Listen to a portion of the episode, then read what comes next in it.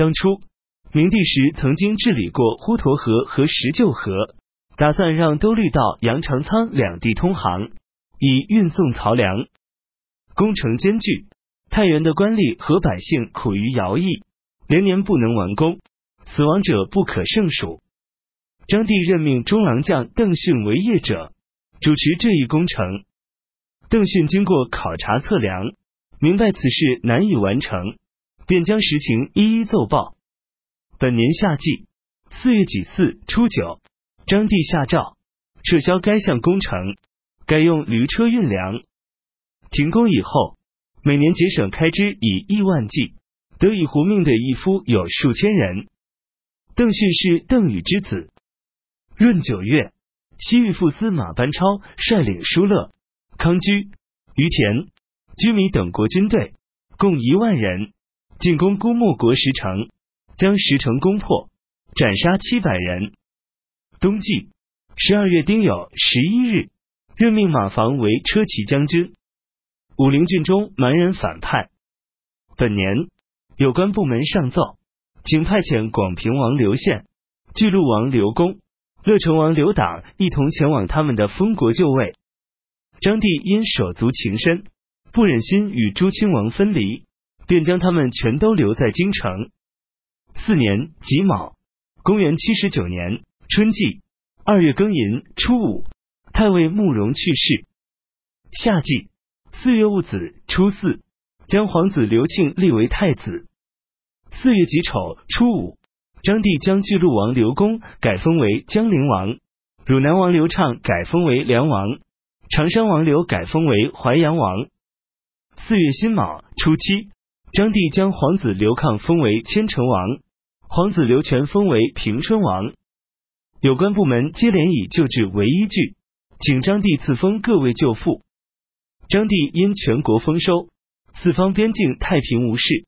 四月癸卯十九日，便将魏尉马廖封为顺阳侯，将车骑将军马房封为颍阳侯，将执金御马光封为许侯。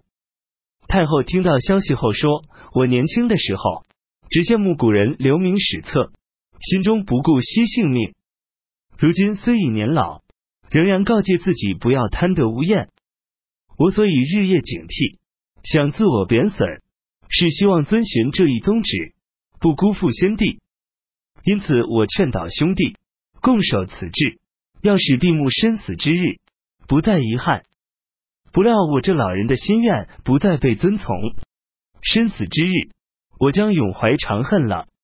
马廖等人一同辞让，愿降为关内侯，但张帝不许。马廖等人不得已而接受了封爵，但又上书请求辞去官职。张帝应允。五月丙辰初二，马房、马廖、马光都以特进身份离开朝廷，前往抵地。五月甲戌二十日，将司徒鲍玉任命为太尉，将南阳太守桓瑜任命为司徒。六月癸丑三十日，皇太后马氏驾崩。张帝被马太后抱养以后，只认马氏家族为外家，所以张帝的生母贾贵人不能登御太后之位。贾氏家族没有一人蒙受恩宠荣耀。及至太后驾崩，张帝只将贾贵人的绿色绶带改为与诸侯王同级的红色绶带，并赐驷马牵拉的坐车一辆，永相宫女二百人，御府各色丝绸二万匹，大司农所藏黄金一千斤。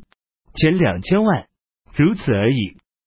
秋季七月壬戌初九，安葬马太后。教书郎杨忠建议，宣帝曾广召儒生，在石渠阁讨论儒家五经灵、灵、诗经、书经、仪礼、易经和春秋。如今天下太平，学者们得以完成事业，但那些只知分析注释文章词句的人，却破坏了五经的主旨。应当依照石渠阁的先例，重新研究弘扬经书大义，作为后世永久的法则。张帝采纳了他的建议。冬季十一月壬戌十一日，张帝对太常下诏说：“命诸将、大大夫、博士、郎官及儒生们在白虎观集会，就众人对五经的相同与不同的见解进行讨论。张帝命五官中郎将魏应乘命发问，侍中淳于公向上奏报，由张帝亲自出席，做出裁决，将结果记录下来，撰成《白虎议奏》。著名儒家学者丁弘、娄望、程风、桓玉、班固、贾逵及广平王刘宪都曾参与此会。班固是班超之兄。五年庚辰，公元八十年。